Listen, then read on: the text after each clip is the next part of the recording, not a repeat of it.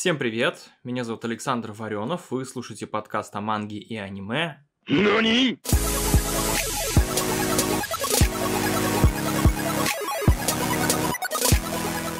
Я вижу, что количество подписчиков у этого подкаста потихонечку растет, но, конечно, растет не так быстро, как э, мне лично хотелось бы. Поэтому, если вам нравится этот подкаст, или даже если он не нравится, пожалуйста, расскажите о нем в ваших социальных сетях, вашим друзьям, коллегам, родственникам. Напишите о нем на заборе, в подъезде, и сделайте тату на самом видном месте. Это поможет росту канала и мне не разочароваться в человечестве. NANI? Выпуск сегодняшний посвящен такой теме о том, как и где читать мангу. Итак, вас заинтересовал этот жанр художественных произведений. Или вам больше не 13 лет и хочется не только аниме смотреть, но и почитать, например, что будет дальше в интересующем вас аниме еще до выхода нового сезона, если он вообще выйдет. Что дальше? Поговорим об этом в сегодняшнем выпуске. Я бы разделил технические возможности по чтению манги на три вида. Сайты, приложения и бумага. О каждом формате поговорим отдельно, но сначала надо обсудить юридическую сторону вопроса. И еще до февраля 2022 года манга в России была на полулегальных правах. Существовало два с половиной издания, которые покупали лицензии на мангу в Японии и издавали их в России. Не обходилось и без курьезов, когда один из таких издателей поехал кукухой и начал писать жалобы в Роскомнадзор заблокировать все сайты, где публиковалась или просто упоминалась не только лицензированная ими манга, но и аниме по этой манге. Хотя на аниме у них прав вообще-то и не было. Из плюсов – да.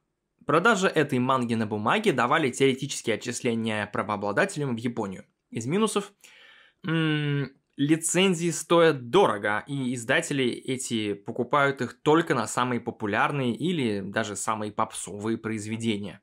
Качество этих произведений не всегда было высоким. Сами понимаете, популярный не равно хороший. В итоге выбор и так маленький, а среди этого маленького выбора 90% еще и посредственность. И, естественно, есть нелегальные пути. Тут уже и выбор большой, а значит и найти что-то интересное проще. Конечно, это незаконно.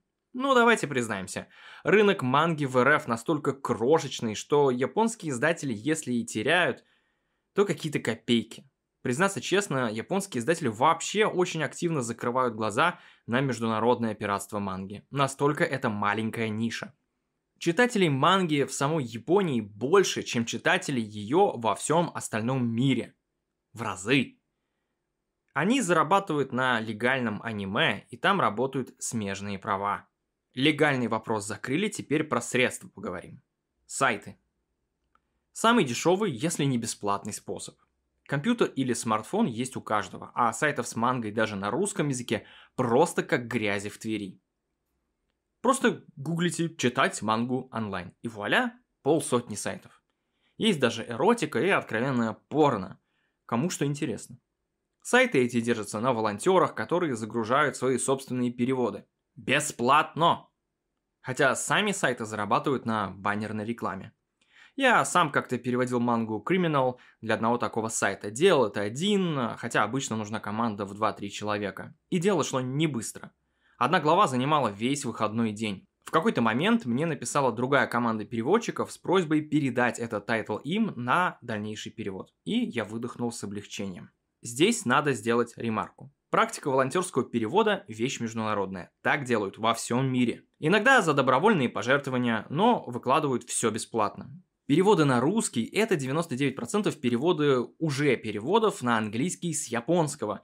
И тут бывает срабатывает эффект сломанного телефона, что неизбежно в любой литературе. Вспомните даже Гарри Поттер от Спивак. Еще ситуацию усугубляет появившаяся тенденция использования автоматических переводчиков, которые в том числе могут быстро переводить и надписи в графике. Так и любой условный Google переводчик, да, слова переводятся, но вот смысл может потеряться очень быстро. Ведь в переводе важно не только подобрать правильные слова и выставить грамматику, но важно еще и сделать это все в контексте повествования. Автоматические переводчики не понимают контекста. Они и грамматику иногда не понимают. Вот как он переведет на русский язык будущее время, если в грамматике японского языка этого времени просто не существует? Такой язык. Или множественное число. В японском его нет. Они дословно используют выражение вроде «буду ходить» вместо «пойду» и «много карандаш» вместо «карандаши». Мне такие переводы попадались. В какой-то момент начинаешь думать, что у переводчика случился инсульт – а потом понимаешь, что волонтеры-лентяи так хотели быстро сделать просмотры на сайте, что тупо загнали страницы в переводчик. Будьте осторожны. И вторая ремарка сразу. На русский язык переводится едва ли 5% манги. И почти всегда только современные произведения. На английский переводится в разы больше. Думаю, что почти вся современная и добрая половина старой манги. И манга – это же комиксы – легкий литературный жанр, который задумывался как простой для понимания формат. И поэтому даже базовых знаний английского вполне достаточно, чтобы читать мангу. Вообще, это даже полезно, развивает привыкание к языку и чтение на нем. Если что-то непонятно, всегда можно заглянуть в словарь. Благо, он теперь есть в каждом телефоне, даже без интернета.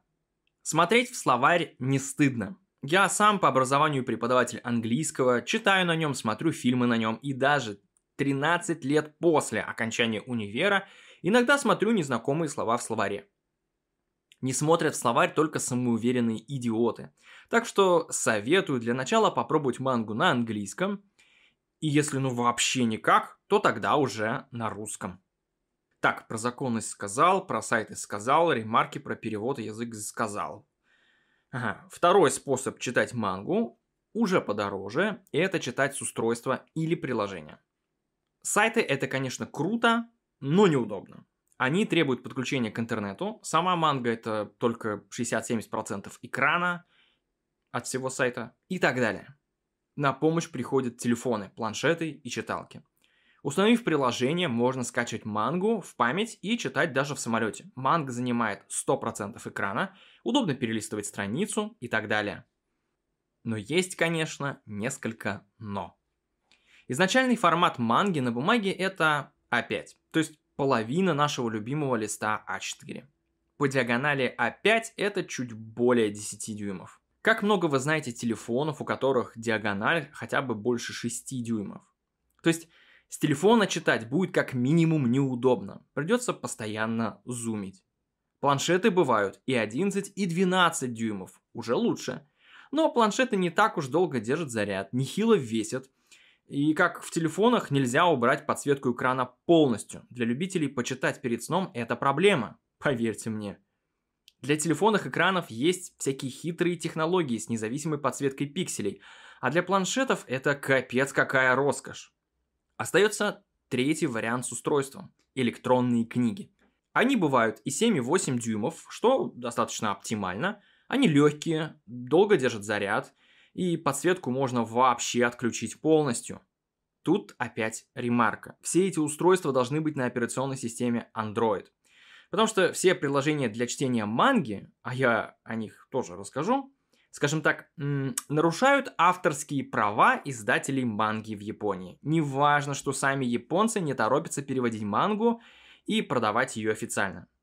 Поэтому приложения для чтения манги нет и не будет в App Store девайсов от Apple. И да, читалки на Android существуют и даже цветные. Но удовольствие, конечно, не дешевое, по цене среднего смартфона, хотя оно того стоит. По моему опыту, читалки, кроме как для манги, вообще бесполезны.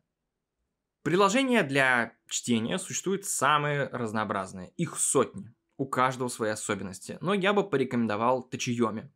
Это такой краудсорсинговый продукт. Приложение само по себе не хранит никакой манги. Оно только помогает читать мангу с разных сайтов, не посещая эти сайты, а также скачивать с этих сайтов мангу на ваше устройство. Технически Tachiyomi не пираты. Пираты сами пользователи. Но все равно только на Android. Скачать можно на их официальном сайте, после чего настроить, с каких сайтов вы хотите читать или скачивать интересующие тайтлы манги. Есть возможность скачивать мангу и на русском с русскоязычных сайтов. Просто выберите в самом приложении Tachiyomi сайты на русском языке. Ну и третий. Самый дорогой способ чтения манги. Бумажные издания. Они есть. Но выбор крайне скуден.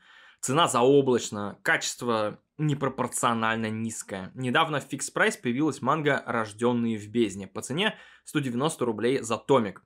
И это вызвало взрыв мозга у людей. Да, потому что обычно томик манги стоит более 400 рублей, а доходит порой и до пары тысяч.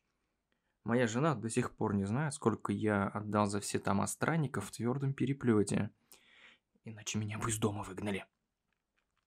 У манги из Fix Price, конечно, ужасная бумага, но манга не словарь. Прочитал и забыл на годы. Хорошая бумага и не нужна.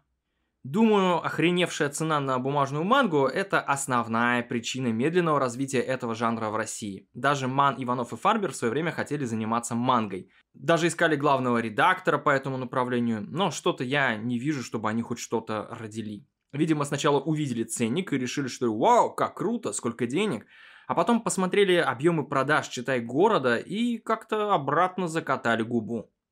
Догадаться, что проблема не в манге, а в самом, читай, городе и завышенной цене, они не сумели.